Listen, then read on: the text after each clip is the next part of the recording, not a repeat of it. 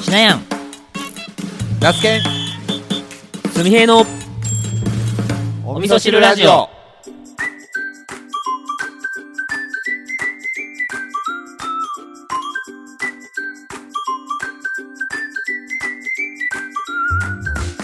この番組は三重県四日市市の農家しなやんと那須県会社員すみへい3人の行動が取れたての具材となりお味噌汁のような熱い栄養をリスナーの心にお届けする挑戦リアリティポッドキャストです実はですね、はいはいまあ、とあるこうメディアから喫茶すみへいのですね、はいまあ、話が聞きたいっていうことで、うんうんまあ、取材依頼なのかわかんないですけど、まあ、ちょっとねお時間いただけませんかっていう依頼がなるほありまして、うんまあ、今日今日今日断った断ったと一応まあそういうのはまあウェルカムでね おー受け受け入れてまうすんうんうんうんまあ快諾の方ですか承諾、あ承承諾諾快諾ではないかうんまあ快諾ですよまあ快く受けたとなるほどなるほどいうことでおめでとうございますはい、今日ね、その方と、まあ、コーヒー屋さんで、まあ、取材じゃなかったですね、正直。雑まあ、談ほほぼほぼ雑談うんな感じで、まあ、ざっくばらんに話聞かせてほしいっていうことだったので、はいはいなるほどうんまあ、企画書を、まあ、これから作る段階みたいな感じで、でその企画書が通ったら、まあ、正式に、もう、まあ、あのー取材という形になるとは思うんですはいうんうはいんうんまあ、メディアで、まあ、映像系のねメディアはいうんですなるほどで、まあ、事前になんか結構僕の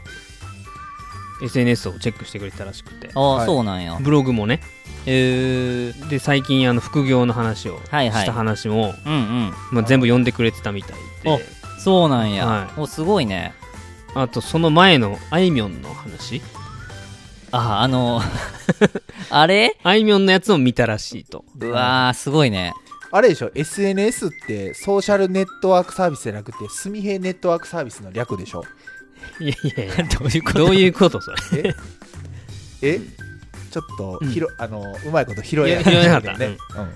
あ、そもそもなんで知ったかっていう話で言うとそうやねあそこの気いになるね以前去年の7月ぐらいに、えーっとライフデザインズっていう東海のウェブマガジンウェブサイトはいに取材受けたの話しはい覚えてますはいはい覚えとる覚えとるはい去年の7月ぐらいに公開になったやつで、うんうんうんうんまあ、一時期ちょっとランキングにも入るぐらいのアクセスがあったとおー噂あのーそうなんはやいえでーそれを見たらしいんですよ、あつながっとるねはい、でそれ読んで、まあ、興味持ってくれたっていうえーすごいいいっすねで,、はい、うーでんそこからまあインスタもフォローしてくれてて、おはい、で今日話したのはなんもうなんか話すのに夢中すぎてな何話したか覚えてないぐらいの今日の話やのにはい、ちちなみに、えーっとそのえーっとお話ししたっていうかその取材を受けた相手さんは、はいはい、えーっとどどんな感じの方やったんですかどんな感じえまず男性か女性か女性ですでおいくつぐらいの方なんですか僕より年下ですねあ僕より年下20代だと思いますけどあねー女性なるなんや俺女性男の人かと思ってたうーんそうほどで恋に落ちると会には落ちてないです、あね、落ちるまあ落ちたそういうって絶話対言えへんやろそういう話じゃないんで、はないるほどまあ、コーヒー飲みながら、はいまあ、当初1時間の予定だったんですけど、はいまあ、時計終わった頃には2時間ぐらい話してました なんか相手にあ申し訳ないどこでどこのコーヒー屋さんで話してまし新庄のハードバップコーヒーっていうところなんですけど、たああまあ、そこでたまにあのあれあの買いに行くとこコーヒースタンドじゃなくてコーヒースタンドみたいなところすで、げえちょこちょこ行っちょこちょこ行ってますはいそこなでるほどなるほどはい、うーん四日市の、えーとまあ、四日市近鉄四日市の駅から、まあ、比較的近いですよねそうですね、まはあ、い車で行けるとこなんで行って、うんうん1号線からちょいっと入っちょいっとっていうか入っていこうかな、そうなるほどなるほどそそうこでじゃあうん話を、ほうどんまあ、ブログで書いた書こうとしてる話とかも話しましたねまだ書けてないけどあーなるほまあ、こどねんなことを考えてる、うんうんうんうまあんコーヒーコーヒーの豆をこう産地の思いを伝える人になりたいとか、まあ、そういう伝道師そういう伝道師大義大義の部分とはいあとはこう下心の部分も話しましたそのあいみょんのライブに帯同したいみたいなこともはいはいはい素直に話しました、なるほどまあ、そのそれはブログ読んでてくれたからですうね、んうんはいはいまあ伝わるかなっていうそうです実は僕あの好きなアーティストさんがいてっつったら、知ってますよっつっはい、てあいみょんさんでしょって言わ れてすげえ ねなんかやりやすいね会話が、あのーもうひょっとしたらお付き合いしてるんじゃないか っていうなんでそっちに持っていこうとするんで すかね最終的にはいやそんなことはないんですけどでも仕事やからね仕事なんですよお互いね名刺ちゃんと渡してくれましたからはいあーただですねこれリスナーの皆さんこれあの、まあ、まだはいあのそのメディアがどこなのかっていうのは言えないですけど、はいもしこれ企画が本当に通ってはい実現したらめちゃくちゃすごいっすよやばいよねいやマジですほんまごにいそんなにあげられるとなんかいやだってすごいでしょこれなんか企画をまだ企画書の段階ですって言ってくれたその方にもなんかちょっと申し訳ない感じになんでなんででなんいやでそいや通るでしょ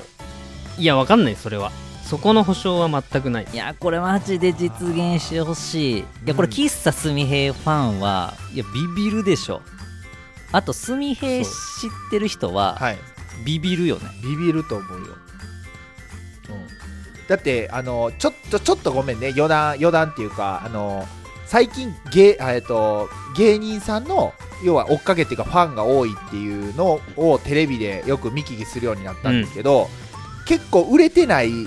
わゆるなかなかこうまあいわゆるテレビに出てこない人とかも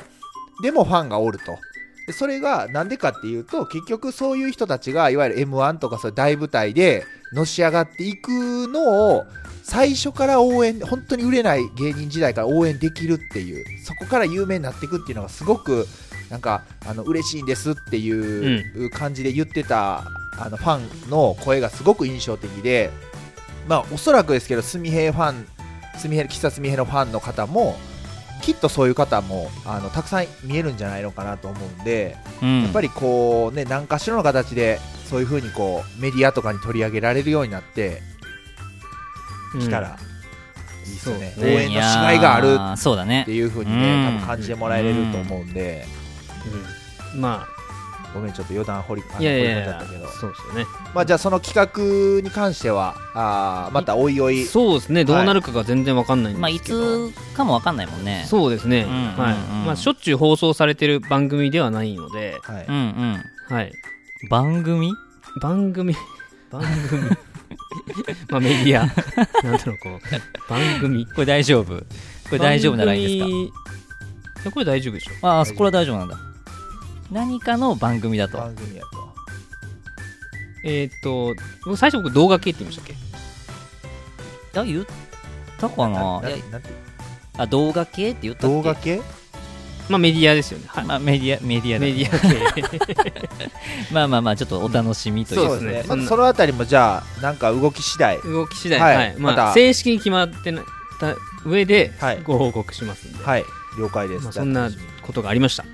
はい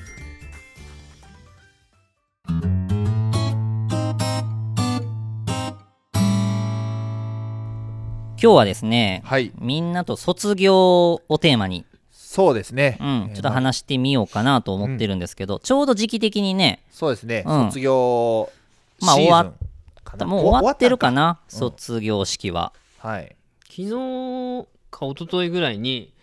あの袴を見ました袴着てるあ女本当女性を、まあ、大学生かな、うんうんうんうんあれは、うん大学生か、袴着るの大体大学生とかあじゃあもう専門この週末前とかに終わっとんのかな女性が袴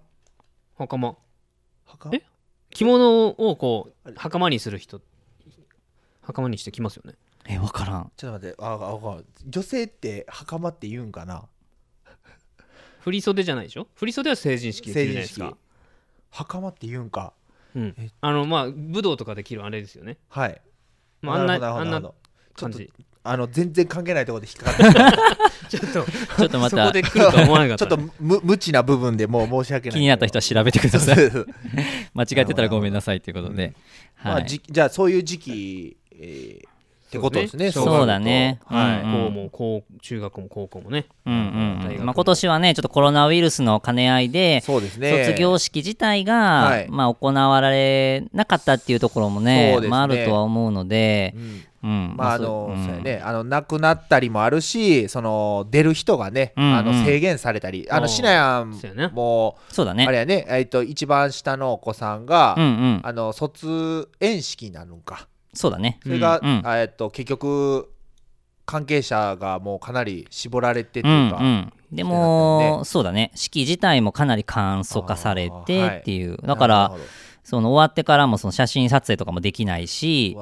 そううだからもうパッてやってパッて帰るみたいな、はいうんうんそうそうでまあ僕自身もねちょっと現地には行けなくて、はいまあ、保護者も絶対1名だけでみたいはない感じで、だから来賓とかもなしみたいな、わーまあ、やってくれるだけ良かったけどね、まあまあまあそのそのものがなくなってしまうとねなんか区切りがないままこうそうそうそうそう次のステージにっていうかなんかそれもねなんかちょっとこうう、んなんかかわいそうというかそうだよねねえそうやっぱりそうそう節そう目節目のその祭典はあのうんうんうんうんまあしっかり、えー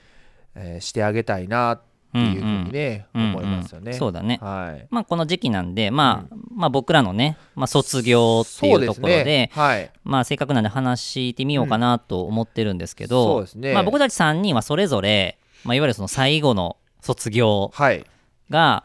まあバラバラというかですバラね。バラそうやねうん。バラバラやねみんなねそうそうそうそうそうそう、はいうんバラバラで。あのもちろん世代というか年齢がね違うんであの、うんうんあれなんですけどその最後の、まあ、終わり終わり方っていうかが、最終学歴というかね最終学歴がバラバラみたいうな、んうんうん。一筋縄ではしかも行ってないというあねそうだね。そういうあうんうのん特徴を持った、えー最後を迎えている僕らなんですけども、うん うんうんうんじ。ゃあすまあその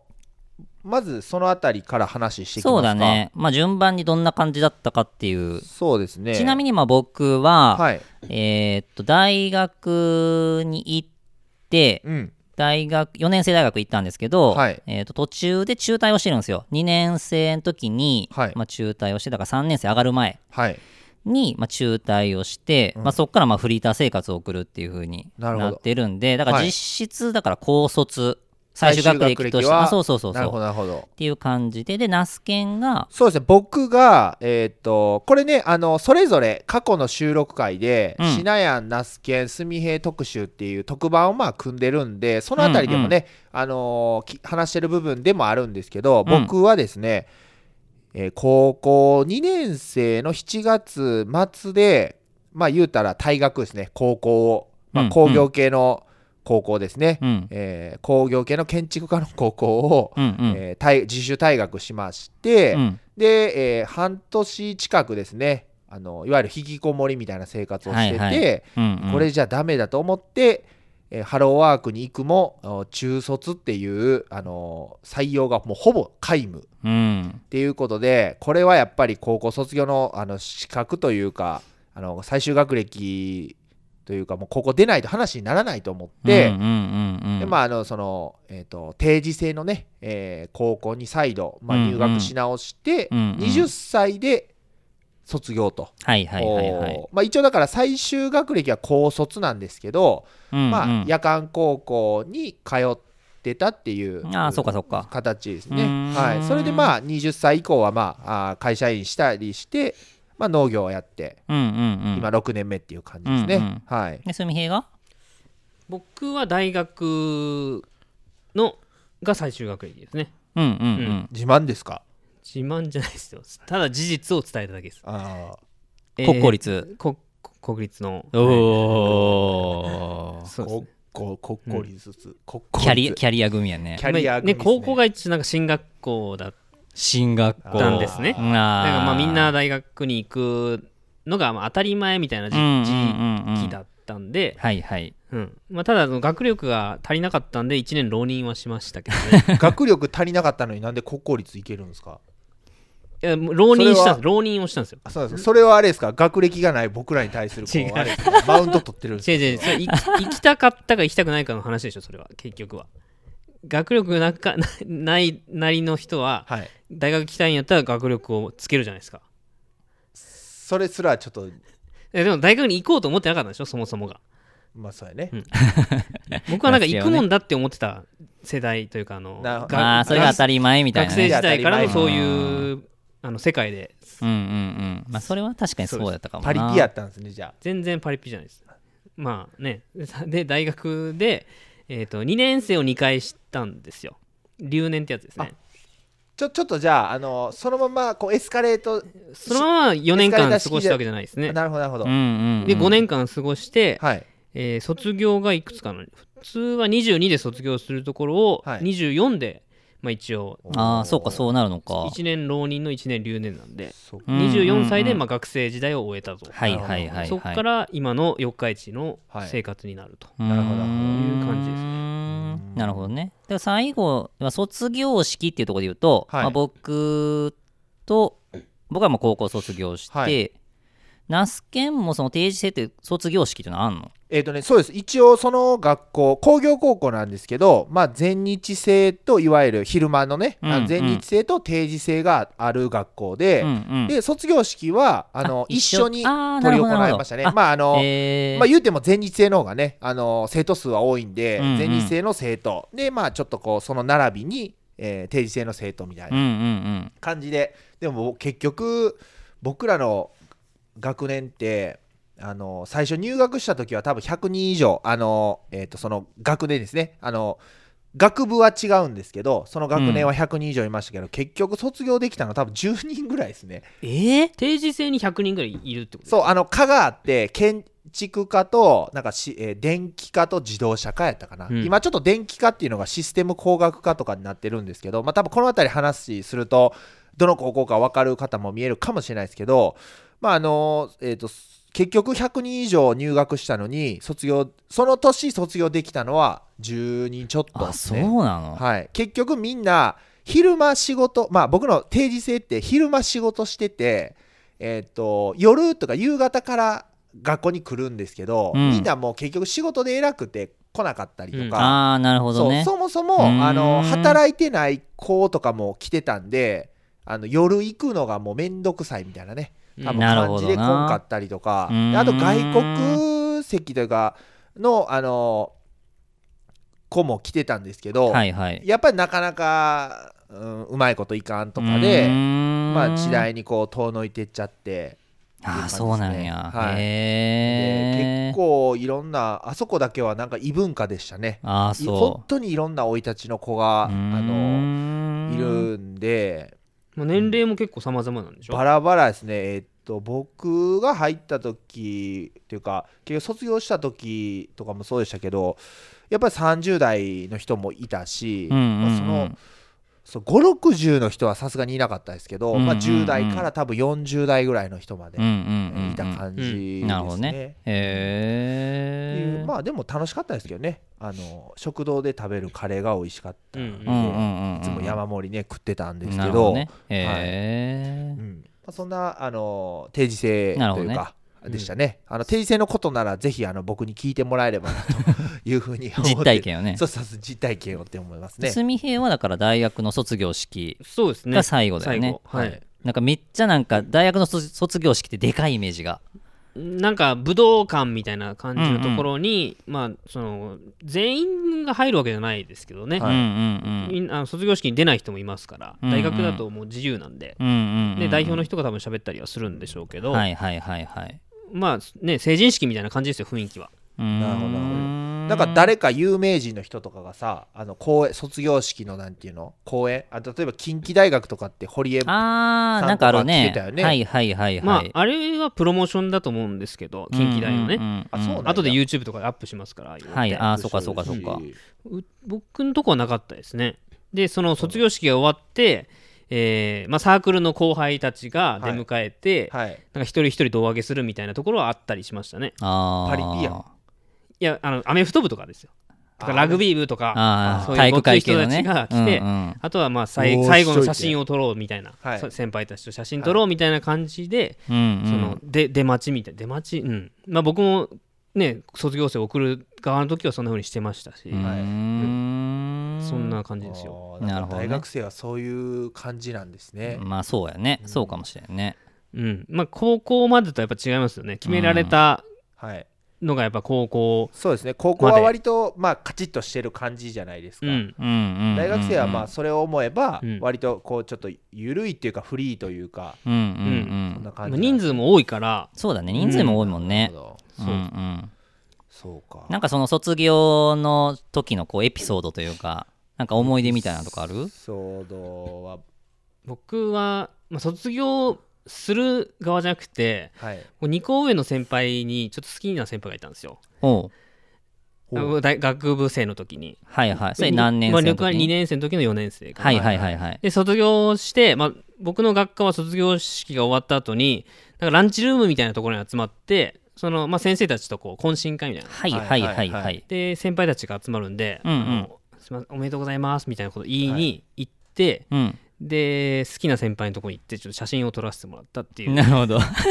いう思い出が今思い思い 思い出しました そこからは別に何もなないししないっすあうんそれで終わりみたいな今何してるかもないですね、分からんうん、思いを伝えるとかでははなく全然はいうん全然 へえ ちちなみにどんな人に似てましたか芸能人えーとか芸で能ち人ょっとベタな感じ質問ですけどそうだなまあランランみたいな感じですねランラン鈴木蘭蘭鈴木ランラン鈴木ランラン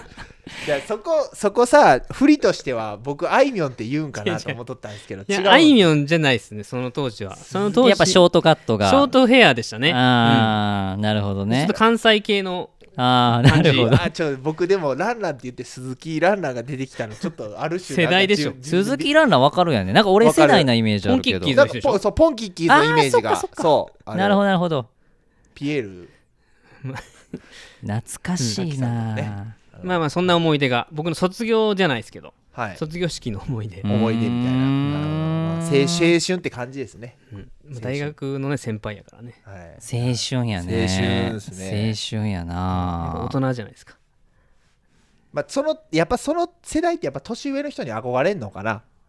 やっぱりうんうんまうあん結構先輩とも絡んでたので僕は割とパリピやったで違う違う違う違うなんかあの可愛がられたというかえああそうなんやでもなんかすみへ学生の時は割とこうなんていうのぐいぐいいく感じ意識高い系みたいあな自そう分で言うとったよね意識高い系なんで先輩に結構ついて回ってたタイプなんでう、んうんうん広く浅くやったっけまたすみちゃん来とるわみたいな感じであーないじられたりしてたのへ でえ顔だけはなんか広かったですね、広かったみたいな、な今は想像できやんけど今からしてみたらうーんなるほど ねですねまあ、その反動があってちょっと新社会人になった時に結構ね、はいそのギャップに苦しんだっていうのはありますねあーなんかちょうどだから卒業とかってなんこう社会とのねこうそう狭間というかそうやね学生生活からこういよいよこう社会にこあうー切り替わるみたいなね確かに確かにうんうん、なんかこう理想と現実みたいなそうやねのがいきなりバーンってくる、うんまあ、時期かなと思うんやけど、まあ、そうですね僕らはもうその卒業してからもうね今何年もそうまであ、すね経ってるけどもこうう経ってるんで当時のこはいう自分を思い返した時に、はいなんかこうい今からこう伝えたいというかさこんな感じやあでーみたいな感じどうですかね例えば僕そうやな僕で言うとまあ一個確実に言えることはまあ日本から飛び出せよっていうことを言いたいですね一回あーあのそれこそ僕全然やっぱ知らなかったんですけどあのやっぱワーキングホリデーとかっていう制度って今あるやないですか、うんあれって多分年齢制限が30歳までとかやったかなあちょっとああのそうなんやか年齢制限があるんですよね、はいその制度を使える、はいはいうんうんうんうんでやっぱりその20で学校出てまあ普通に社会で働くことがまあ当たり前だったんですけど、うんうんやっぱりそのずーっとまあう日本に生まれて日本いわいわゆる日本式で育てられてうんうんきたので、うんうんで割とまあうちの親って僕自分が長男坊やでっていうのもあるかもしれないんですけど、うんうん親がやっぱりこう困難なこう部分があったら親がそれをこうちょっと未然にこうっていうかああなるほどねどけちゃうんではいはいはすよね。いうんうんうんうんわかるわかる、えー多分田舎の長男あるあるかもしれないですけど、うんうんで本当にそれってその困難に直面した時に自分対処方法も全く分かんないんですよね。うんでそのあたりの不満が爆発したのが僕がそのいわゆる高校じ退学した時ぐはいはいらいだったんで、うんうんうんうんまあ、そういいう時の、まあ、要は生きる力を身につけるために、うんうんまあ、海外にこう出て行って、うんうんまあ、あの外から日本を見てみる、うんうんまあ、今まで育ってきた僕の日本の文化っていうのは、うんうんこう世界的に見た時に、えーどういうふうなあの、まあ、捉え方というか、うんんそういうのをしてるのかっていうのをを養うためにもいうん行けよっていうのは言いたいかなと思います、ね、なるほどねはあーい、シナヤンはどうどうですか俺はね、だから、まあ僕はね、中退してるんで、うんまあ大学中退して、まあそっから、まあまずはフリーターやけど、はいまあ自分でね、こう生活していくっていうところに入るんで、うんまあそこが一個の、まあ僕のこう卒業をやったとした場合、はい僕はね、本当にこう、今とは全然別人なのね。うん、うん、その当時の。ピアスのやつピアスそして見た目の話 やろそう、まあ見た目も全然違うけど、シナヤンだってどっちかというとそう学生時代とかははしあの要は自分でこうグイグイというか発信するようなあもう全発言する然、ようなあタイ全プじゃな然かったと全然、うんうん、なんかまあ今のシナヤンを見てると、うんうんそういうイメージ全く持たないんですけど、あまあ、そう過去はそういう、そうそうそうことやったそってことうですねそうそうなんやけどなんかね変なやっぱ自信があったんよねだから自分はできる人間やみたいなのがなるほどなるほどいやすげえプライドも高いし、そうなんかこう周りを見て、うんなんか自分の方がすごいこいつら子供やなみたいな、うんうんうん感じで思っとったけど、はい実際僕はその社会に出たらどうなったかっていうと、はいもうズタボロにやられたわけよそのプライドとなるかほどなるを。どんだけ自分はできへん人間なんやみたいなうんうんうん感じでなっとったから、はいやっぱりなんか僕が思うのは思い返すと、うんそのやっぱ学生時代に全然挑戦をしてなかった。あーだからさっきのナスケンの言ったのはすげえわかる俺もはい田舎の長男で、はいまあ可愛がられてるというよりかは、いやっぱりこう、なんていうかな、やっぱ安定を求められるし、そううんはい要はこう、まあ、結局、まあ、高校はもちろんやけど、その大学に進学するとかも、うんやっぱお金もかかるわけやんか、そうやね自分の意思だけじゃなくて、うんやっぱりこうある程度やっぱこうレールを引いてもらってたんよ、はい今思えばしっかりと、ううんだからすごく感謝はしてるんだけど、はいその時は別にそんな何にも思ってへんかったし、はいそれがなんか当たり前なうんうん感覚やったし、でその義務教育なんか特に別にまあ普通に学校さえ行ってれば卒業もできるしさ、うんでわざわざ手を挙げなくても、はいまあそれなりにいけちゃうやんかそうやねそうそううんやけどやっぱそれをやってこなかったから、うんいざ自分が社会に出た時にう、んなかなかこう自分の意見を言えなかったりとか、はい失敗が怖いからやっぱはいあチャレンジしてないから、うんその失敗を恐れてうんなかなかこう新しいことにいけないなるほど、うん、みたいなのがすげえ苦しんだからそういう意味で言うとまだその実家に暮らしてるとかさ、はいまだ若いとか、はいいまあ、いろんないい意味での言い訳ができる、まあ、こう守られてる状況の中やったらどんだけでもチャレンジできるじゃん、はい失敗しても別にしなへんし、はい住む場所がなくなるとか、うん別に正直お金稼がなくても生きていけたわけやから、その時にもうとにかくもうどんどんチャレンジして、はい自分のこう立ち位置というか、はいい、いところ悪いところっていうのを自分の行動を持ってうん自体感しとけよっていうところはめっちゃ言いたいかななるほどだからどっちかっていうとこう社会に出てから本番をいきなり迎えた感じ、はいはいはい、うん、があったから、ううんそれをこうもしもうね過去の自分に伝えれるんやったら、はいうん、そのピアッサーをさ、はい耳に開けて、はいその勇気があるぐらいやった らもっと違うところに、はいはいそうそう勇気出してなるほ動どけよみたいななるほどね感じを俺は言いたい。あーうんうんそういうことかそうそうそうやっぱみんなそれこうやって聞くとみんなそれぞれこう、えー卒業にこう対する思いというか、うんいろんな思いがありますね、うんこれきっと、まあ、聞いてくださってるリスナーさんとかもあのいろんな卒業というかあの少なからず、えーまあ、保育園小学校中学校は最低のまあ今の義務教育なんで、うんまあ、卒業っていう、まあ、出会いとか別れを経験してるだろうし、うんそこから高校とか大学、まあ、専門学校とか、うん会社のた転職とかね、うんうんいろんなそういうこう節目節目のシーンがあると思うんですけど、うんうんうんうんまああの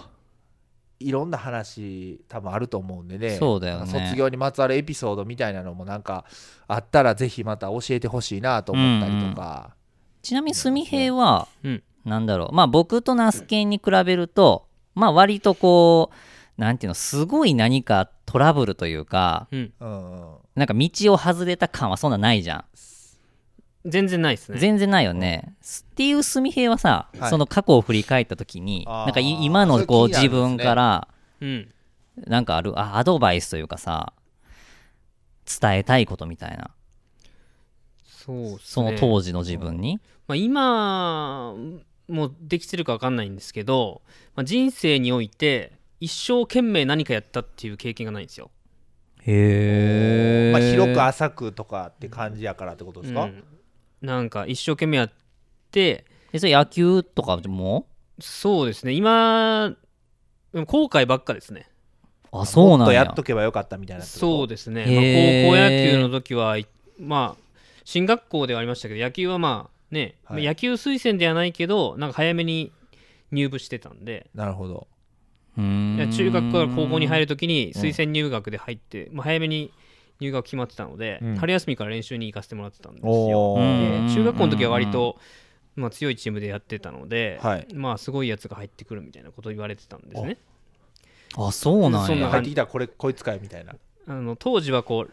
あの落下点表示が出る外野手らしいっていうあのどういうことどういうこと落下ってパパワープロで言うとそれぐらいあの守備が上手だったんです僕なるほどなるほどあのへーだえー、とパーゲーム上でねあの外野とかその、まあ、打球を打った時にここに落ちるみたいなあーマークが出るんですよ出るなそうそれが俺もファミスタやっとったでわかるうわ、んそれがあのリア ルあのにさ懐かしい出なてたやつ出てたぐらいピのノピノあのあ見たピ ノ選手だったんで すね当時、はいで、まあ、それで、まあ、高校にも先輩いたんで同じチームのなんかその先輩が入る前から結構そういう噂をしてて、おピそノっうてなたっんてやことうだよねん、で1年生から試合を出させてもらってたんですよピノってたってことだそうなんですよはい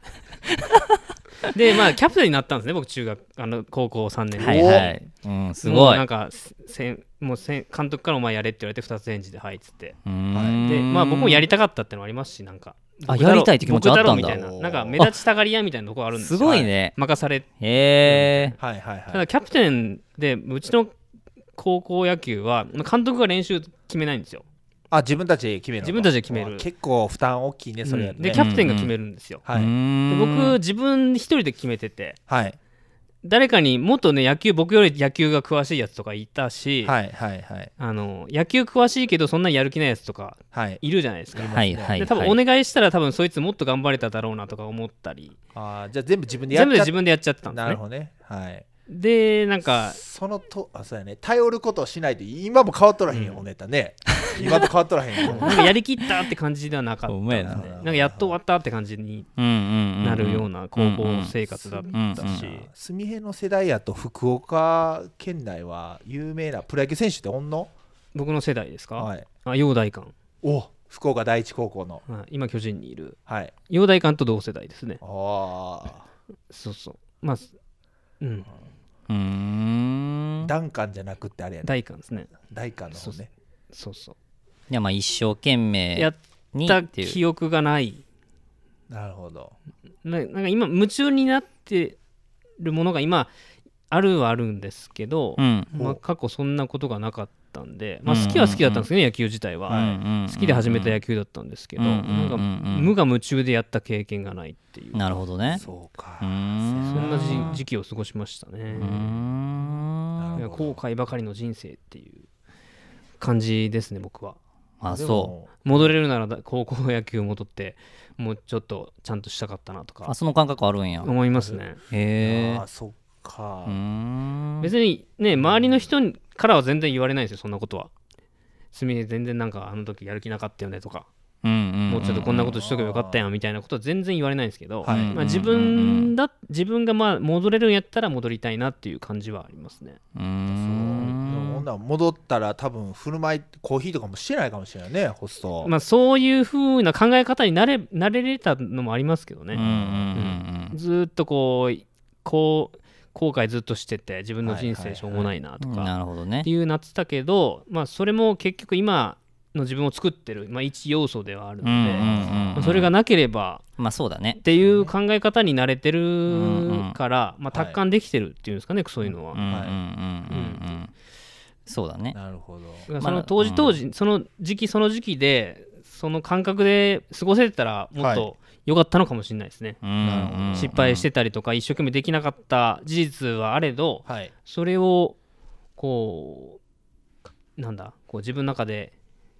咀嚼してはいあこれも自分の人生やってこう思えるようなうん気,、ま、気構えでややれてたら、らよかったなと思いますね。まあ、なんかそれがあるからね、まはあ、い今があるそうやねというか、はい俺さがすっごいなんか好きな言葉で、はいえー過去は変わらないけど過去の捉え方は変えれるっていうのがあっていい言葉やねそうなんかまあまさにそうやなって思ってだからうんやっぱ後悔ってめっちゃくちゃあるじゃんみんな。あるあるある大なり小なり絶対ある大よねなり小なり、あるあるあるうんうんまあ、もしかしたら何もないっていう人もおるかもしれんけど、うんまあ、ほとんどの人は、まあ、僕ら3人もね、まあ、今の話もそうだけど、まあ、絶対やっぱ後悔あるし、そうですねはいあの時あの失敗せんかったらとかってやっぱむちゃくちゃ思うし、はいすみへいがね今言ってもらったみたいに、まあ、戻れることができるならとかっていうことも、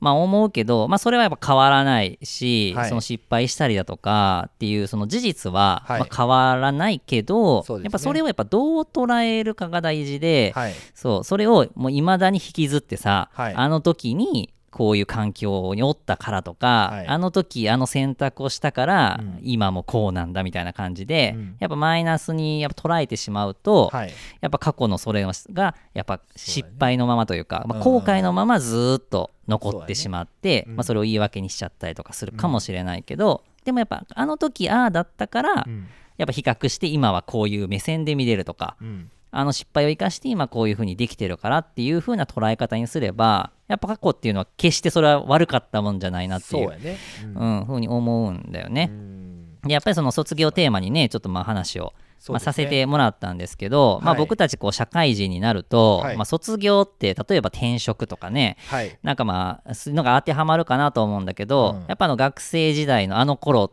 のような、そうですうんねやっぱ青春とかではないから、うんまあ、もしかしたら大きな区切りっていうのは、まあ、この先ないかもしれないんだけどそうですねまあ、こういうこう世の中がやっぱこう卒業とか、はいまあ、あの入学とかね、はいうんまあ、進級とかやっぱこの春ってこういろんなこう物事が新しく変わっていそうですね変わくる節目なのでそうですねまあ、それをちょっとまあ生かしてというか、はいうんあのそうだねまあ、気分を新たにねそうですねうんまあ、いろいろこう挑戦をしていけたらいいなと、うんまあ、いうふうに思ってるんですけど、うんまあ、僕たちの、ねねあのポッドキャストは、はいまあ、挑戦リアリティポッドキャストっていう形でそうですねまあ、させてもらってて、はいまあ、僕も那須研もすみへんもそれぞれがうんいろんなこう挑戦をね、はいまあ、していて、まあ、そういう意味で言うとこの番組を話しながらそうですね常にこ動いてうるそう卒業を繰り返してるというかそうですね なんかすみへん見てるとね、うん結構まあここ最近の動きとかだとなんか分かりやすいかなと思うんやけほんどとそうですねうんうん悶々としてた自分を卒業してそうですね新しいまたはい一歩進んでるかなって次いのステージう。というかうんうん言ってるんで、まああのおそらくね、えー僕らもそうであるようにきっと聞いてくださってるあのリスナーさんも大なり小なりね、うんあのいろんなこう、まあ、チャレンジをしようと、まあ、こうこれから取り組もうとか、うんえーまあちょっと実は最近あの思うようにいかなくてみたいな、うんいろいろこう困難とかあるとは思うんですけど、まあ、やっぱりこのね、えーラジオというかこの放送を聞いて、えーやっぱり一歩踏み出す勇気というか、うんうんうんあーそれが仮に小さい一歩であったとしても、うんあの後々継続それを継続していって繰り返った時にうん、全然多分その一歩って意味合いが変わってくるとそ思ううだんねで。。うん、まあそのねどうしても年度末なんであじゃあ新年度から頑張ろうみたいなはい思いがちなんですけど、うん、じゃなくってこのラジオを聞き終わった瞬間、うん次の瞬間からうんうんその目標というかあーまあ一つうー向かって、うんうんえー一歩をうんうん踏み出していってほしいなというふうに思うんで、うんうんまああのまあ、ネガティブな感情を持つこともありますし、うんえーうんいろんな感情を持つとは思うんですけど、うんこうそういった過去から、まあ一つこう卒業して、うんえー次のステージにうん向かっていきましょうということでね,、そうまあ、その僕らから、まあ、いわゆる送る言葉というかですねそうだねはいまあ僕らのこのラジオをね、うんまあ言い訳にしてもらってもいいんで、そうですね、まあナスケン言うとったからまあやったろかみたいそうな。ですねもうそんな感感じじでもうそんな感じでいいと思います、うんうんうんはい、もう一緒にそ一緒にねあのやっていきましょう、うん、はいそうだね。うんじゃあまあこの今聞いてくれたリスナーははい皆さん卒業生ということで、そうですね、はいううん、あのーはい皆さんを送る言葉を、はいじゃああのすみへ校長の方からおー最後ありがたいお言葉をいただいてですね、やばいはいこれは期待できますね。はい締めたいと思いますので、はいじゃああの校長お願いします。人生には3つの坂があると言われてます1つ目は上り坂2つ目は下り坂3つ目はなんだナスケはンい。はい。はいナスケンなんだ校長先生、いいですかお う君をずっと幸せに風にそっと歌うようえ桜坂ですちゃうわいその歌が流れてきた時に感じたわまさかそんな歌を歌うやつがいるとはそうまさかですこの3つの坂を皆肝に銘じてこれからの新しい人生を歩んでいってほしい校長からは以上卒業おめでとう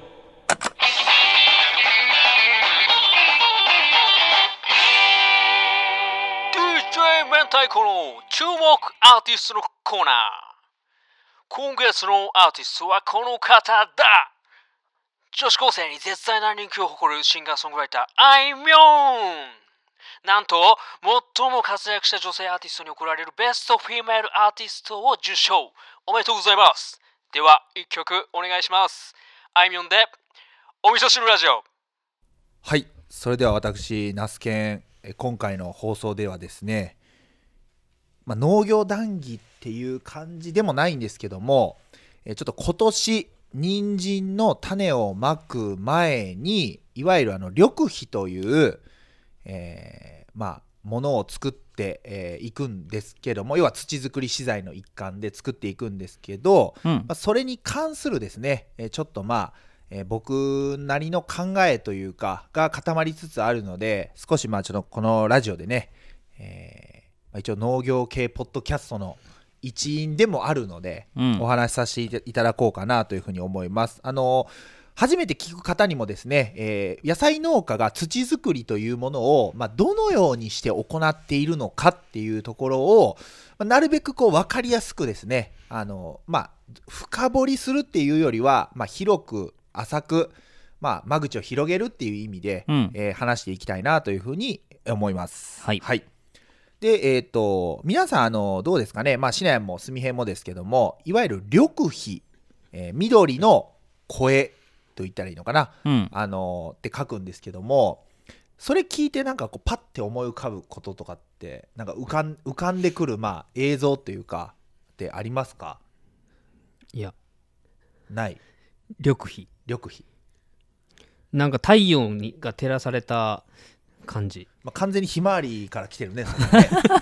あ、僕はもう洗脳されてます。うん洗脳されとる ね僕はもともとまあ僕はね同じ農家なんで、はいまあ、緑肥っていうものが何かはまあ分かってますけど、まあ本当僕農業を一番最初始めるときに、はいビニールハウス建てる前に緑肥を育てた方がいいよっていうのをまあはい教えられて、はい緑肥な何みたいな感じで、とはいはいとりあえず言われたままやってた時やっのてたみたいイメージはほんまよく分からなくて、はいでとりあえずソルゴ負けって言われななるほてどなるほどやって、はいなどんなものかも分からずにこ う巻いてトウモロコシのあの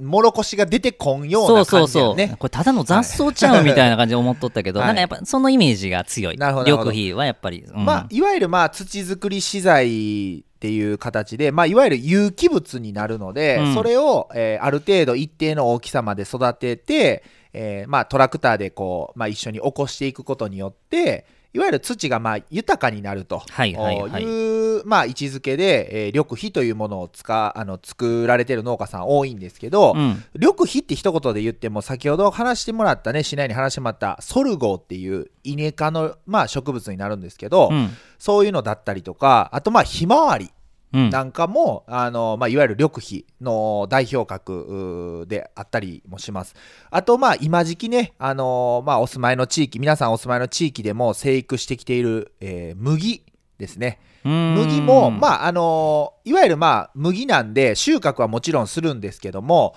えー麦も緑肥として育てられるケースもあります。あそうなんや、はいへえでまあそんな中でですね今あのいわゆるその、えーソルゴ、まあ、トウモロコシの、えー食べる部分が出てこないバージョンだったりあと、えーひまわりとか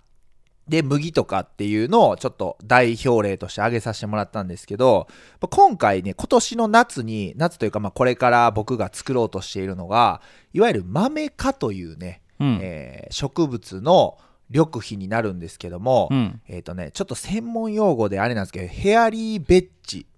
という初めて聞いた緑肥がありまして、へはいえまあ、ちょっとねこう具体的にこう、えっとイメージを皆さんにお伝えあの伝わりやすいように代表例を挙げる挙げようにもヘアリーベッジっていうのは植物の名前なんですか植物の名前ですね、はい、うーん名前ですね。いわゆるですね、えー、と豆科っていう豆科なんで、えー大豆とかあとまあ仲間になるんですけども、うんえっ、と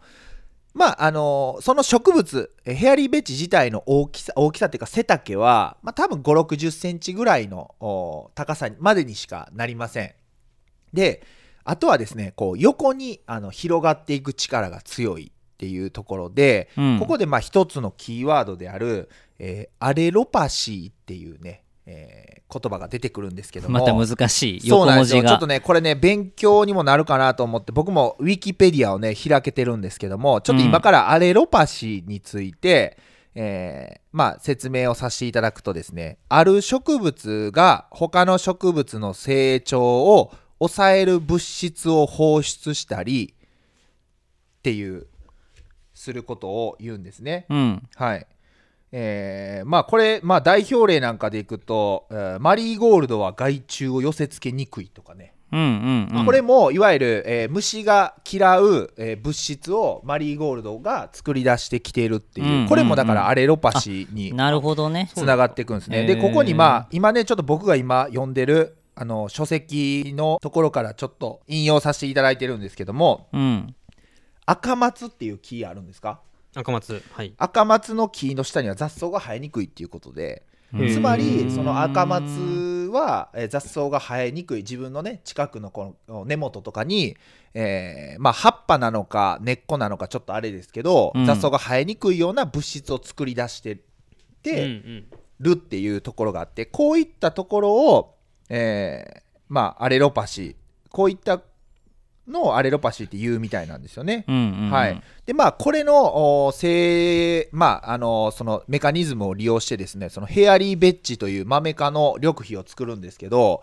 えーつまりまあこれを作ることによってあのいち早く畑の土をあのそのヘアリーベッジが覆い尽くしてしまうとはいはいはいはいいうことになって、あのまあそれだけたくさんの有機物がまあ還元できるっていうことと、うんあとその豆科のお緑肥には、えーこれね、えー皆さん家庭菜園されてる方おやったらある程度聞いたことあるかなと思うんですけどいわゆる肥料の成分の名前であの窒素っていうう成分があるんですけどもこちらの、まあ、窒素をですね空しかも空気中の窒素を豆科のお植物緑肥はあの自身にまあ取り込むと言ったらいいのかな、うんこの役割があるんですね。うんうんまあ、あの今までやっぱりどっちかというと堆肥とか、はいまはあいいわゆるあの肥料を買ってきて、えー畑に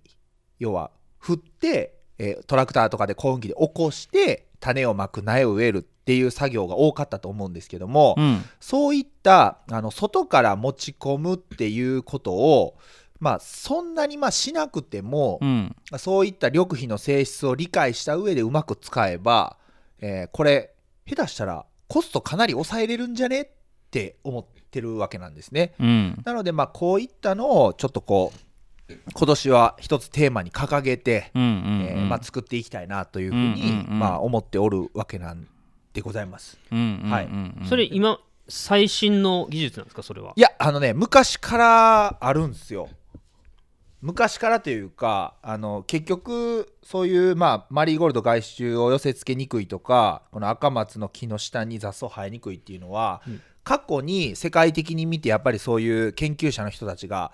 研究してきてるので、アレロパシーっていう言葉自体はかなり昔からあのある言葉らしいので。へーそのそういうただえーっとまあやっぱり爆発的にこう人口とかが増えてきて食料の供給っていうのがもうお供給しないといけないわけじゃないですかうん供給量増やしていかないとなのでいわゆる化学肥料とかああいういううーんとまあ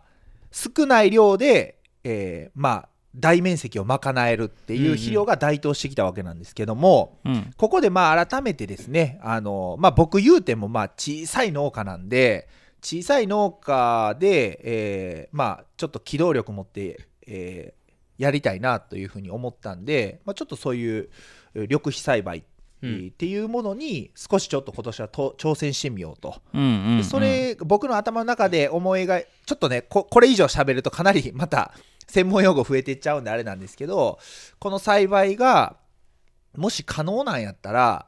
えー限りなくえーっとまああの持続可能な形になっていけるんじゃないのかなってていうふうに思いいます、まあそれこそ今日ちょっとねあのメインのお方コーナーの方で話させて冒頭で話を少ししましたけれどもやっぱり、えーコロナウイルスの影響で、えーいろんなあー経済がまあ止まっちゃってるところも出てきてて、うん例えばなんですけど今後日本に、えー肥料が野菜とかで使う肥料が入ってこないああそうだでねプラス、えーうん畜産関係とかは、えー今まあその飼料ですねはあのいわゆる牛の餌豚の餌とか鳥の餌とかっていうのは結構多分海外から輸入してるケースもあると思思うんでもちろんね、うんあのー地元で賄える部分は賄ってる、えー、と畜産農家さんとかいると思うんですけどそれが例えばなんですけども減るとかってなったらまあ正直畜産の生育ももちろんですけど減らさざるを得ないですしそうなると堆肥のお出てくる量っていうのも減ってくるんで。うんそういうのをちょっとまあ今からあ見据えて、はい、やっていきたいなというふうに、えー思っていますなるほどねだからまあ今年やろうとしてるのは堆肥をまあ使わない栽培っていうことになりますね。緑あ肥なそうかそうかそううんうんうんうん緑肥メインで、えーちょっとやっていこうかなというなるふうほどにあの考えておりますねう。んはいまあ、こんな感じでねこういったところもまあ消費者代表である純平君にもねき聞いてもらいながら消費者目線のね、あそうだね意見とかも確かに確かにうんいろいろまあ僕のイメージは肥料とかをまくのが、はい、なんかこう無茶してるみたいなイメージがあるんですねあー無理させてるみたいな誰に対してな誰るに対して畑に対してああ、ははいいははいいはいはいはでい。それだからまあ持続的じゃないように映るんですけどなるほどなるほどうんまあでも肥料をそもそもしないと畑が豊かにならないってことを考えると、まあ、そうでなするね。べく無理させずにはい畑を元気にするというか、まあ、栄養のある畑にするっていう考えだとなんかすごいうん、いいなってそうですうんうんね、うんうんまあ、もちろん多少なりとはね、あの緑肥を作るためにも、肥料はあの補助によっては必要になってくるケースもあるんで、うんそういったところはあの事前にね、土の分析をして入れていくんですけども、うんうんまあ、あのそういった作業を最小限にして、えーまあ、小さいながらもこう、うんうん生き残っていけるような、あーまあ、栽培方法をちょっと模索していこううんうんというふうに思っているんで、まあ、はい緑肥栽培、あのぜひまた、あの僕もねツイッターとかでちょこちょこ発信していくと思うんで、えーまたしかも詳しい方いたらぜひ教あそうえだて、ねはいうんもらえればと思います、まあはい僕のお話はね以上になりますありがとうございました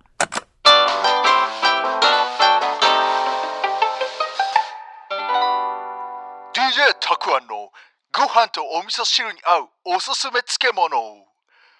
ベタラ漬けお味噌汁ラジオウィーヨお味噌汁ラジオではリスナーの皆さんからメールを大募集していますアドレスはお味噌汁ラジオアットマーク Gmail.com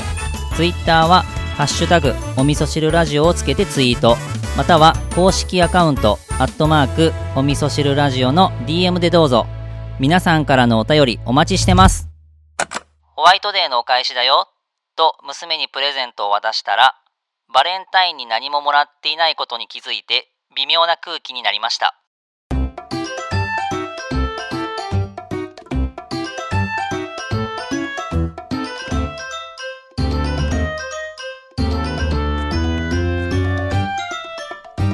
それではエンディングですけれどもはいあの前回、えー、と僕が作ったですね、まあ、しなやかきゅうりの初物を、うんまあ、2人に、まあ、食べていただいたんですけど、ごちそうさまでしたはいうんえー、と今日はですね、はいえーなんと、えー、ナスケンの作ったマルホナスの初物がえ目の前に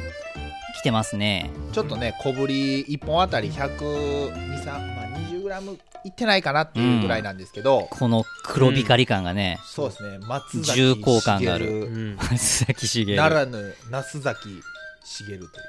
それじゃあ、じゃあ、いただいてそうだねみましょうかね。生はあかん。あの僕ね僕本当にこの SNS やり始めて、うんあのナスを生で食べられる方が、うんそこそこいるのにちょっとびっくりしててあいるのそう僕自身ナスって生で食べたことがないというか、あんまそういうイメージないよねないっすねななんかしろするじゃないですかつけあの漬物につけるぬか漬けにするでもそうやしそうだね焼く。そう薬に入れる揚揚げるとか、何かしろうんこう加えるじゃないですか、ね、熱をというか手をうんで生で食べられる方が見えてそうへえでそれに驚きあそうだったんですよへえびっくりまああのぜひあのまあ、えー、シナすみへにはあの、うんまあ、軽くね両面をもう輪切りにしてもらって、うんあの皮にはねうんあのナスにがたくさん含まれておりますので、うんうんまあ、そのまま皮ごと食べて、まあ、最後塩とかでちょっとうね、んうんつけて食べてもらえればなというふうに思っております、こまあのですねはいあごめんねあのはいマルコナスはですねはいあのむちゃくちゃたくさんの人がこう心待ちにしているナスなんですよねこれはそうなんですよあの、うんうん。昨年ね、うんえーと7月の、まあ、上旬に、まあ、あの一部う放送地域限られるんですけど「えー植栽の王国」というね、うんあのテレビ朝日系列のあの、うん関東ローカルになるらしいんですけど、うんまあ、番組で取り上げていただいたところですね、うんえー非常にあのたくさんの注文いただきましてすごいよねはい、ちょっとまあ自慢話になってしまって本当に申し訳ないんですけどうんも、うんえーとまあ、ポケマルさんのね、うんあのうんポケットマルシェさんっうんっていう、えーとまあさえーサイトうんをインターネットで注文できるサイトがあるんですけども、そちらの方で、まあ、10本入りと20本入りの、まあ、商品ラインナップご用意しましてトータルの多分注文数がまあ100を超えておるというこれすごいよね100多分2 3 0件というかぐらいは、あそうはい、注文いただいているので、まあ、4月に入ったら徐々に、すえーごい発送していこうかなというふうに、まあ、だからて本当にテレビの力は偉大だなと。だってこれナスケ今関東ローカルって言ったけどはい、関東地方のローカルってはいえげつないからねいやだから僕いまいちちょっとねあのー、わかんないだって東京だけで人口どんだけ集まっとんのって話でさまあ、確かにそう言われてみれば、うんまあ東京うん近郊というかねそうですね、うんまあ、周辺にめちゃくちゃ人が集まっとるしあの初めてなんかフォロワーさんっていうツイッターとかインスタグラムもやってたんですけど多分探してくれたんでしょうねあのリアルにちょっとこうプチバズりみたいなのあるじゃないですかあー通知が鳴通り知やがまな鳴いり。やまないみたいうんうんうんうなん感じいでやすごかったねそうそれは本当にねあの本当にまああー発信することってすごく顔出しでねいや名前出しで発信することってめちゃくちゃ大事なんやなっていう ふうにそこーで。なんかトゲがあるね強今ねく思いましたねいやーすごいちなみにこれなんかキャッチコピーがあったよねそうなんです。あの一応ですね、えーっとまあ、えートロリンチョっていうね、うんあのトロリンチョえーそうカタカナでね、はい。トロリンチョっていうのをまあちょっとこう前面に打ち出して、いわゆるまああの食感をね一言で表した、えーまああ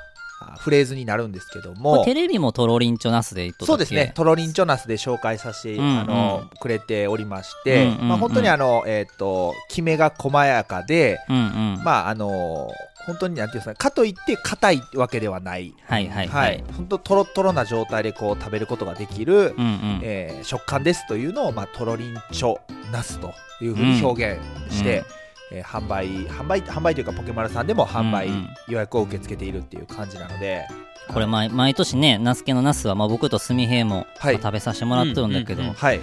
ちゃくちゃうまいよねめちゃうまいっすやー。もうね本当にマジでこれはいやーもうちょっとね結あの構、み、みんな言いますよね。みんな言うねやっぱナスケのナスはめちゃくちゃねまああのイベントとかでもね振る舞ったりとかそうでまあ、すしてね、もらってるんですけど、はいあのホイル焼きとかねしてもらって、そうですねいやはいもうマジでなんか要はなんていうかな主役級になれるというか、まあ、肉みたいなねそうですね感じのポジションに行くぐらいやっぱ濃厚で食べ応えのああるナスなんで、うんこれってまだ予約できそうるのですね、あのポケットマルシェさんの方であの予約は受け付けておりますので、ただ、うんまああのちょっとね、時期的に、まあ、一応3月いっぱいで予約は一旦終了しようかなと思ったりもしてるのうんはいはいはで、いはいあのもし、まああのえー、と検討されている方いたら、うんうんうんうんポケットマルシェさんとカタカナでね、うんうんうんうんえー検索していただいて、うんうんえー、ナスというふうにあうんうんの調べてもらったら、うんうんおそらくね今予約ナスでう募集っていうか受け付けてるの僕しかいないんあで本。当はい、うん比較的まああの簡単に出てくるかなというふうに思っております、まだこの番組の詳細欄にもあ URL はいありがと貼うございります付けとくので、はいまあ、よかったら覗いて、そうですねチェックしてもらえればなというふうに思いますね。は、はいい、味わってくださはい。い、はい、そしたらあのお便りをですね、お便りのありがとうございくます。つかはい、あの紹介を、えーとはいしていきたいなと思います。はい、はい、じゃあまず、えー、と僕からです、まあ、ツイッターであの前回の放送後にですね、はいいえーいくつかいただいているのがあるので、はいまあ、順番に、えー、と読んでいきたいと思います。はい、じゃあ、えー僕からはい、お願いします。えー、と、慎吾くんからですね。はい。あの、前回というか、まあ、いつもうん意見いただいてますけどありがとうも、ございます。はい、ありがとうございます。えっ、と、まあ、あっという間に聞き終わりました。すみへいさん一歩踏み出せてよかったですね。しなやんさん初収穫おめでとうございます。なすけんくん、そのモヤモヤすごくわかります。子供には何も考えず、外で遊ばせてやりたいですと。いただきましたね。はいありがとうございますはまあ、すみへいのは前回、えっ、うんと、働き方改革というところで、そうですねまあ、喫茶すみへいの、まあ、新しい、えーステージに向かってのですね、話をさせていただいたのと、あと、まあ、ナスケのモヤモヤっていうのは、はいまあ、ちょっとコロナでね、そえうですーね影響でなかなか外に出れない出れない、はいまあ、お子さんというか、出れないあのーあとはそれによるこうお母さんの負担とかね、そうですね。そういったところに、まあ、何かできないかっていう話をさせてもらったんで、あのまあ、慎吾君もね、ご家族がいらっしゃるというか、ご家庭があるんで、はいまあ、共感してくれたんかなと。はい、ありがとうございこま。ですありがとうございます。はい。はい、じゃあじゃあ次、そうですんね。ナス続ケンいて僕、えー、私ナスケの方から紹介させていただくお便りは、えー、モリシはい、ーから来た、えー、お便りです。京都はうん、常用紙やったかな。でまあ、お米とお花と、まあ、いちじく作られてる農家さんなんですけども、はいうんおからあー来ましたあーありがとうございますありがとうございます。えー、すみへいくん新たなステージへのステップアップおめでとうございますまさに挑戦リアリティポッドキャストあと前回のナスケンのおラブアゲインむずすぎ やろ笑いナスケンクイズ。 そうですね僕はあのジングルの方でね、はいあのうんまあちょっとこのおこうまあ、歌ったメロディーが何のサンプリングですかっていうね、うんあうんのクイズを出させてもらったんですけど、うん誰からもまあというかねあのお便りが来なかったっていうねそうだね。はい。まあ、森氏、ありがとうございます。うんはい。ナイスフォローだね、これね。ナイスフォローで すね。あのさすがぜひねさすが森氏。はい。ありがとうございます。ありがとうございます。はい。じゃあ次、すみへい。。はいい。えー、小ミキさんって方ですね。はい。えー読ませていただきます、えーお三人のそれぞれの立場からの話を楽しく聞いています夕げの準備のお供はお味噌汁ラジオとあいみょんということであいみょん来たう。ーんまあこう発信してる回ありますねお味噌汁ラジオと同格に扱ってもらってるっていう この確かにね。あいみょんですねねはい伝。わってますねこの小ミキさんもねあいみょん好きっておっしゃってうんまあそうなんですね、うんいつもね、すごくあの、まあ、リツイートしてくださったりとか、うんあのコメントをくださったりとうか、ん。えっ、と、してくださって、多分ね、僕らのね、おえっ、と、お母さん世代ぐらいかな、60歳前半かな、で聞いた。あ、よほんとうんうーん。だからすごくこう、えーっとあんまりさこう SNS でさ、えーっと文章こうリプのやり取りでさなんかこう「好きです」とかってあのーあんまりこうそそんなん言う使ううん、どういうこと好きですってどういうこいとや好なきんでかす普通にこうい使や使いますよ、使えますか、まあ、この人の文章好きですとかひ人がその人が好きですみたいな感じはあんまりそこは言わないですねあ僕結構割とゆあの特定の人には言っちゃう感じであのうんう小ん木さんにも、あの言っちゃったね好きですって好きですって。そうそうそういろいろこうやっぱりコメントくれたりとかさすごいこうお人柄がこうまあ感じ取れいや、るというか人柄ね、すごくね、伝わる。うんいや、だからほんまに。めちゃくちゃ嬉しいですねうんうんうん小ミキさんね、しなやかきゅうりも買っていただいて、へー初物あーあいりやがほんたいとでねすね、ほんとね、うん嬉しい。うんねありがとうございます、ありがとうございいます本当に、うんねこれ今後ともねます。そうだあね。のーお味噌汁ラジオとうん。あいみょんを あいみょんあいみょんを好きな。な 僕をよろしくお願いします。はい、お願いします。ありがとうございます。はいありがとうございますはい。じゃあ続いてですね、じゃあ僕から。あ来たはい。はいえよーはいよ、カノンさん。はいはい。ありがとうございます。はいありがとうございますえー前回の反響からもわかるように、テーマがはっきりしていて、その中心にいる2人が話すということが面白い。これはあの、産直 EC のあそうですね時のことですね、でそして今回もそうですがリニューアルした後タイムキープをしっかりして脱線というか意味のないところが見事にそぎ落とされて聞きやすい最高ということでおありがとうーかござないりますこうちょっとヘビクローーリストそうだねこれあれですよ聞き方がねこれ2人のやり取りのことに関して多分言ってくれてるんですよねああーそうだねそうですねまあ、ただ純平はどうかって話だよね、そうですねいちょやっとそこのの後半のやつはあれじゃないですか ね、いやいやうい何も一切書いてないじゃないですかまあ、そこは名前が出含んてこでないるってことでしょうねね書いてないんでね、ちょっとまあ、すごいこうラジオパーソナリティをなんかされてるのかどうかわかんないんですけど、うんうんうん、そうういう視点で、あー確か結に、ね、構クロート的なあーコそメうンだトねをいただいてますうんうんうんうんねプロなのかなこの人プロですね、多分ねううんんコメントの仕方がね、うんなんか、うんはい、ラジオ好きっていうのうん伝うわっんてきます、ね伝わるねあの某ポッドキャストのあの言葉を借りると「ハイアマチュア」やねハイア「マチハュイアアマチュア」っていうプロアマチュアえーっとプロとアマチュアの間ぐらいああなるほどなるほどなるほどなるほど みたいな感じ、まあ、ただでもねこれ一個ねちょっと僕個人的に思うのはね意味のないところが見事にそぎ落とされてっていうところでここがねそこここがもうワンランク上に行けると意味のないところにも意味を持たせることができるラジオになるっていうことなんです、なるほど。この辺りまで多分このあのハイアマチュアの,、うんあのハイヨーさんは、うん多分あのー言ってくださるヒントを与えてくださってるあとーいうふうに思うんで、すごいね。やっぱりこう深いね。そうですだから相当多分有名なラジオのパーソナリティをされてるんやと思いますねあーなるほど褒めながらも次への課題を提示してくれてるっていそううすごいね。そうですこのやば。 140文字の中に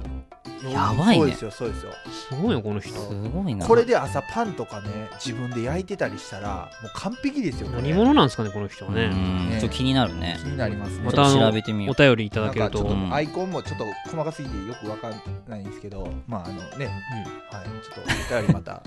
お願いします、はいあの、カノンさんもあのシナイカキュウリ、あ買っていただいて、ありあがとうございますはいありがとうございますりがとうございます。いはつも本当にありがとうございます。はいはい。じゃあ次、夏ケン。はい続いてのお便り読まさせていただきます、えー、高野菜祭司さんからはいいただきました、ありがとうございあまりすがとうございます。つまみ聞きから一から聞き始めています初日の出コーヒー計画リアルタイムで聞いていたら多分お手伝いに行っていたなぁとお味噌汁ラジオってことでおーなんすかこれまたよみがえりますねえあの時の記憶がそうですね僕が2020年の1月1日にはい三重県は四日市にある霞ふ頭でうん。コーヒーを振る舞うとうん。 いうものをやりましてそのことを多分お話しされてると思うんですけど、うん初日の出コーヒまあ僕としないはあれやねあの行き行くとこそこまで行くまでが面白かったけど ねそうだよね。あ本当面白かっただねけ。どいやこれでも嬉しいっすねこれいや、この感想ね、めっちゃゃ嬉しいねねえ。マジで。ー前日に収録してましたしねこの日っていうのは、そうだ大ね。晦日にねこれ1から聞き始めてるってことは、はいだから、えっとあの直前回というよりかは初日の出コーヒー計画が生まれた時のの聞いてくれたんちゃうかだからな。ああそういうことですか、うん、これあれちなみにあれじゃない2021年ってどうすんねんだっけ今のところやる予定ですじゃあ今のとこじゃああの高野菜菜さんが来ていただく場所も一応あるっていうことですねあるんじゃないですかねいやこれお味噌汁ラジオ聞いてさ、はい初日の出コーヒー手伝いたいって言ってくれた人とか来たらちょっとや熱いばよねやばいよ、うん熱いなまあめっちゃにやけてるわめっちゃにやけてるわ今の沈黙は純平がにやけてたっていにやけてるうわ沈黙です、 こういうところがねやっぱむっつりって言われるゆえなんですよね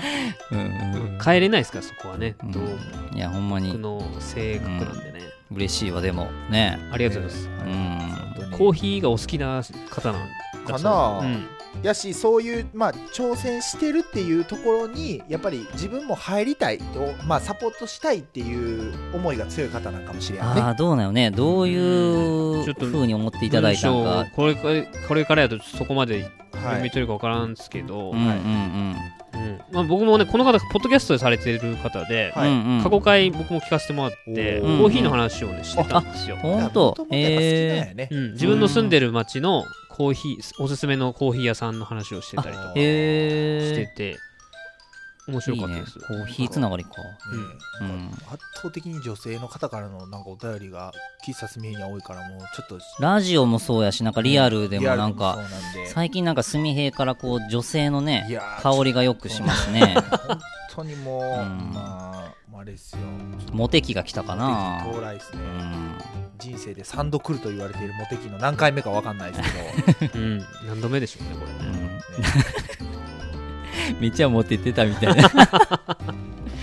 い、皆さんありがとうございましたありがとうございました。はいはい。でここまでちょっとツイッターからの、はいあのーご意見をいただいたのをご紹介させていただいたんですが、はいまあ、最後に、はいえーメッセージですねいただいたものを、えーじゃあ紹介を、んはいえー、とですね、これはもうそのまま読んでいいですかね、はい、ラジオネームが、ラジオネームが、ナスのクスさんです。はいはいありがとうございますありがとうございえー題名がですね、ナスケンジングルクエスチョン。およよこれははえーこれは何のことなんですかね。えー読ませていただきます何。 えー、しなやんさん、ナスケンさん、ご無沙汰してます。あ、そうなん、会ったことあるんですねう。ん、はいすみえさんはじめましてどうもラジオ配信直後はバタついてで聞けたのが今日になり初めてのメールさせていただきましたとは言っても思いを文章にするのが苦手ですので真面目なトークについての真面目なお便りが出せないのでナスケンジングルクエスチョンのアンサーですあありがとうございますえー学校へ行こうの一コーナー B ラップハイスクールの小池さんパークマンサーさんのコンビ軟式グローブですねグローブさんの「ラブアゲインの替え歌アホだなそうだよアホだよ、あれこでれすなんかもうちょっとあのーちゃんと読んでもらっていいですかええアホだなそうだよ、あそうだよ。ですよね当時中学生でしたがしばらくは教室中で飛び交っていた記憶があり ますそうなんだ世代やでな。うん世は代いやはでいな流行ったもんねうん SNS など比較的絡みは少ないですが皆さんの投稿は欠かさず見ていますええお味噌汁ラジオも欠かさず聞いています皆さんの行動が僕の日常を楽しむためのヒントになっていますこれからも遠いとこから応援してますそれからしなやんさんオリジャムにも期待大で行く気満々ですのでぜひ盛大なイベントにしてくださいうんお準備が仕事との並行になるでしょうからお体には気をつけてそれから皆さんでの来福の際は事前告知よろしくお願いしますうん拙い文章ですが失礼しますいやーあありがりがととうございますお便り、うんうん、嬉しい。かりとした内容でしたうね、んそしてついにナスケンクイズのいねやーこれ、ね、正解者がまだ正解とは言ってないですね。ああそうだねまだわかんないよそうねか参加してくれたってことですね、うんうんうんうん唯一はい。じゃあこのジャッジをじゃあはい、はい。じゃあはい出題者のえーナスケンからはいお願いしますじゃあドラムロールいいですか。はい